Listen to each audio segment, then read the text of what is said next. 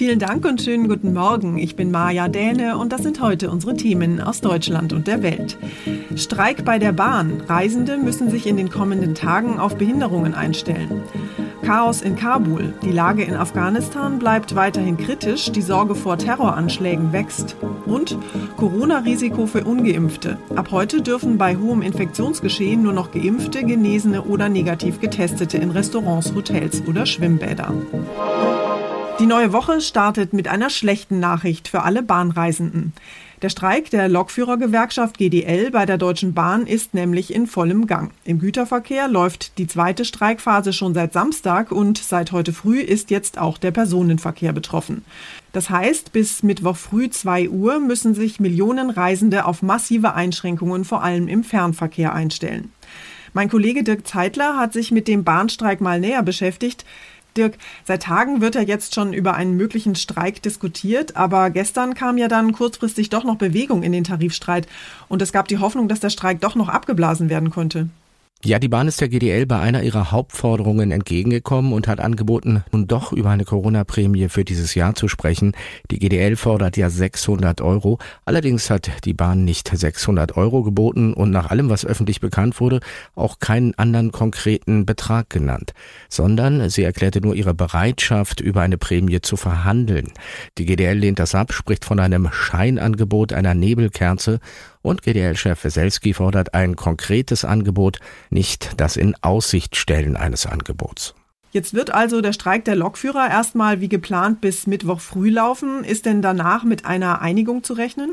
Wohl nicht, nein, denn selbst wenn die Bahn die volle geforderte Corona-Prämie von 600 Euro zusagen würde, geht es der GDL ja auch noch um mehr Gehalt, um eine nicht zu lange Laufzeit des Tarifabschlusses und um den Streitpunkt Altersvorsorge.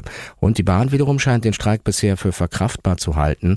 Im Güterverkehr hatte er seit Samstag auch erstmal überschaubare Auswirkungen.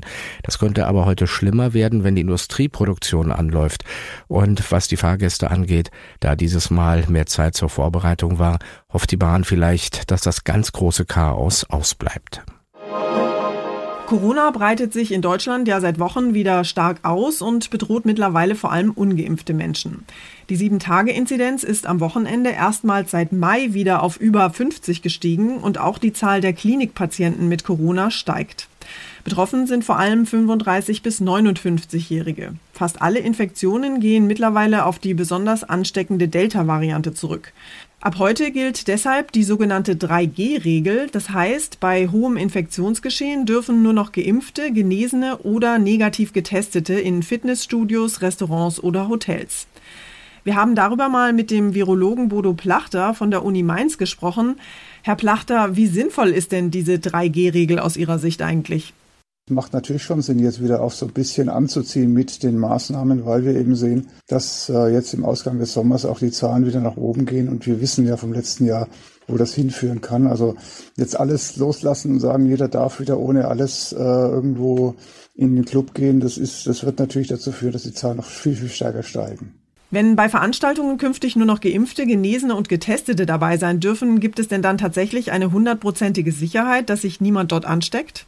100 Prozent kann der Schutz nie sein, weil auch entsprechend Geimpfte und Genesene sich wieder anstecken können. Aber, und das ist natürlich das, das Wesentliche, äh, die, die da geimpft und genesen sind, sind im Wesentlichen ja geschützt gegen Krankheit. Das heißt, selbst wenn die sich dort wieder anstecken, werden sie nicht schwer erkranken. Und das ist ja genau das, was man natürlich verhindern möchte. Ungeimpfte kritisieren, sie würden aus der Gesellschaft ausgeschlossen werden.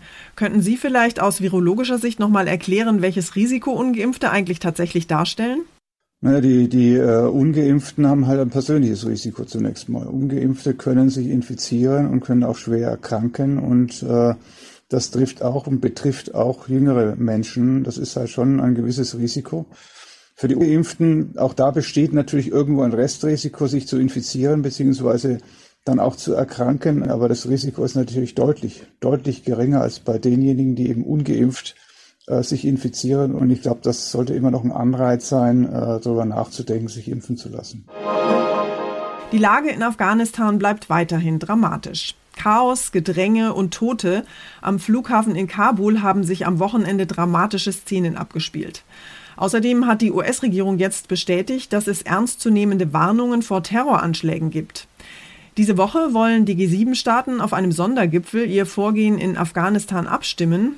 Die US-Regierung ist im Gespräch mit dem Militär über eine mögliche Verlängerung der Evakuierungsmission aus Afghanistan über das Monatsende hinaus. Klar scheint dabei, wenn die USA ihren Einsatz in Kabul beenden, dann sind wohl auch die Rettungseinsätze anderer Länder nicht mehr länger durchführbar. Ronny Thorau hat sich die aktuelle Situation in Afghanistan mal genauer angeschaut. Ronny, es war ein dramatisches Wochenende in Kabul. Die Bundeswehr hat weitere Menschen ausgeflogen und in Sicherheit gebracht. Lässt sich denn vorhersagen, wie lange diese Rettungs- und Evakuierungsflüge noch weitergehen können? Also es ist leider damit zu rechnen, dass das nicht besser wird, sondern eher im Gegenteil, weil die Dinge, die da am Wochenende passiert sind, die sind bei der Lage da, der Menschenmasse und der Verzweiflung ja teilweise auch fast nicht zu vermeiden. Tausende Menschen am Flughafen, die weiter rein wollen, dann immer plötzlich in unkontrollierte Bewegung auch geraten können, ins Drängeln, sodass da Panik entsteht. Menschen wurden da tot getrampelt und es sind Kinder zum Beispiel schon verloren gegangen.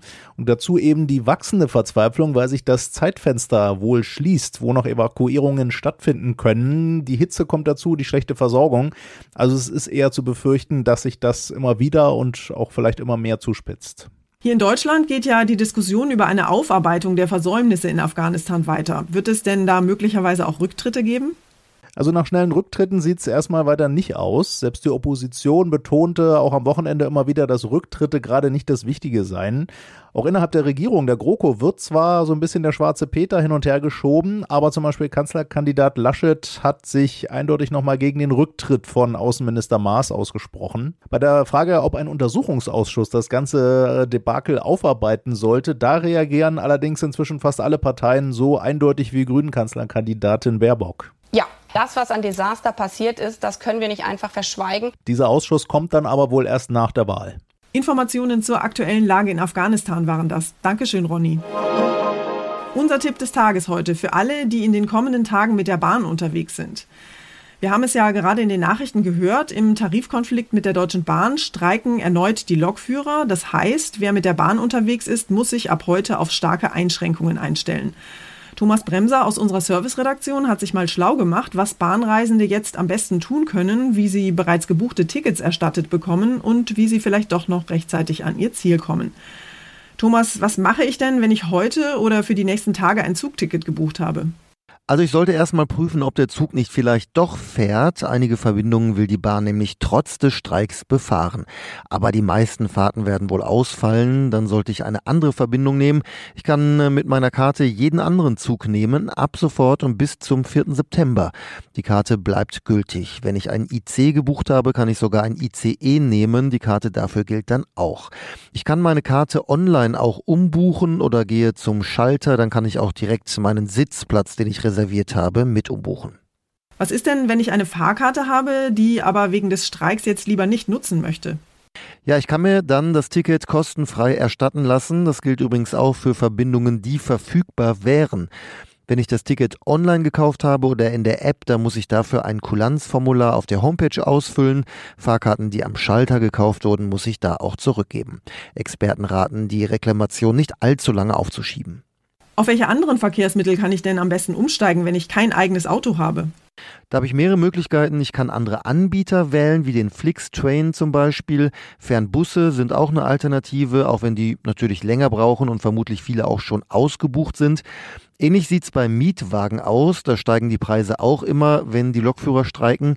Ich kann mir natürlich auch eine Mitfahrgelegenheit suchen. Da gibt zum Beispiel die App BlaBlaCar. Da kann ich mich anmelden und schauen, ob jemand mit dem Auto in meine Richtung fährt und mich mitnehmen kann.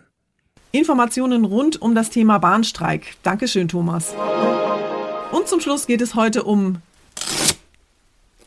genau Klettverschlüsse. Ob Schuhe, Taschen oder Blutdruckmessmanschetten, fast nichts kommt heute mehr ohne Klettverschluss aus. Vor genau 80 Jahren haben ein Schweizer Ingenieur und sein Jagdhund den Klettverschluss erfunden. Georges de Mestral hieß der Mann und der war nicht nur ein genialer Tüftler, sondern auch Jäger. Nach seinen Streifzügen im Wald hat er sich allerdings regelmäßig über die lästigen Kletten geärgert, die er seinem Hund aus dem Fell pflücken musste. Wie können diese Kletten so festsitzen und sich trotzdem einigermaßen leicht lösen lassen? Und wie könnte man das im Alltag sinnvoll nutzen? Zehn Jahre lang hat Georges de Mistral getüftelt an einer Lösung und 1951 hat er dann tatsächlich sein Patent eingereicht. Allerdings war sein Klettverschluss nicht gleich ein Kassenschlager. In der Modebranche galt das Material als hässlich und dieser laute Ratsch beim Öffnen als total uncool. Das hat sich erst geändert, als die NASA die Erfindung entdeckt hat. Im Raumschiff und in der Mondlandefähre von Apollo 11 waren die Klettverschlüsse nämlich ideal, um Werkzeuge an Wänden und Essensschläuche an der Kleidung zu befestigen. Der Klettverschluss galt plötzlich als der letzte Schrei. Eine kleine Klette im Hundefell und eine geniale Erfindung für die Menschheit. Das war's von mir für heute. Ich bin Maja Däne und wünsche Ihnen einen guten Start in die Woche. Tschüss und bis morgen.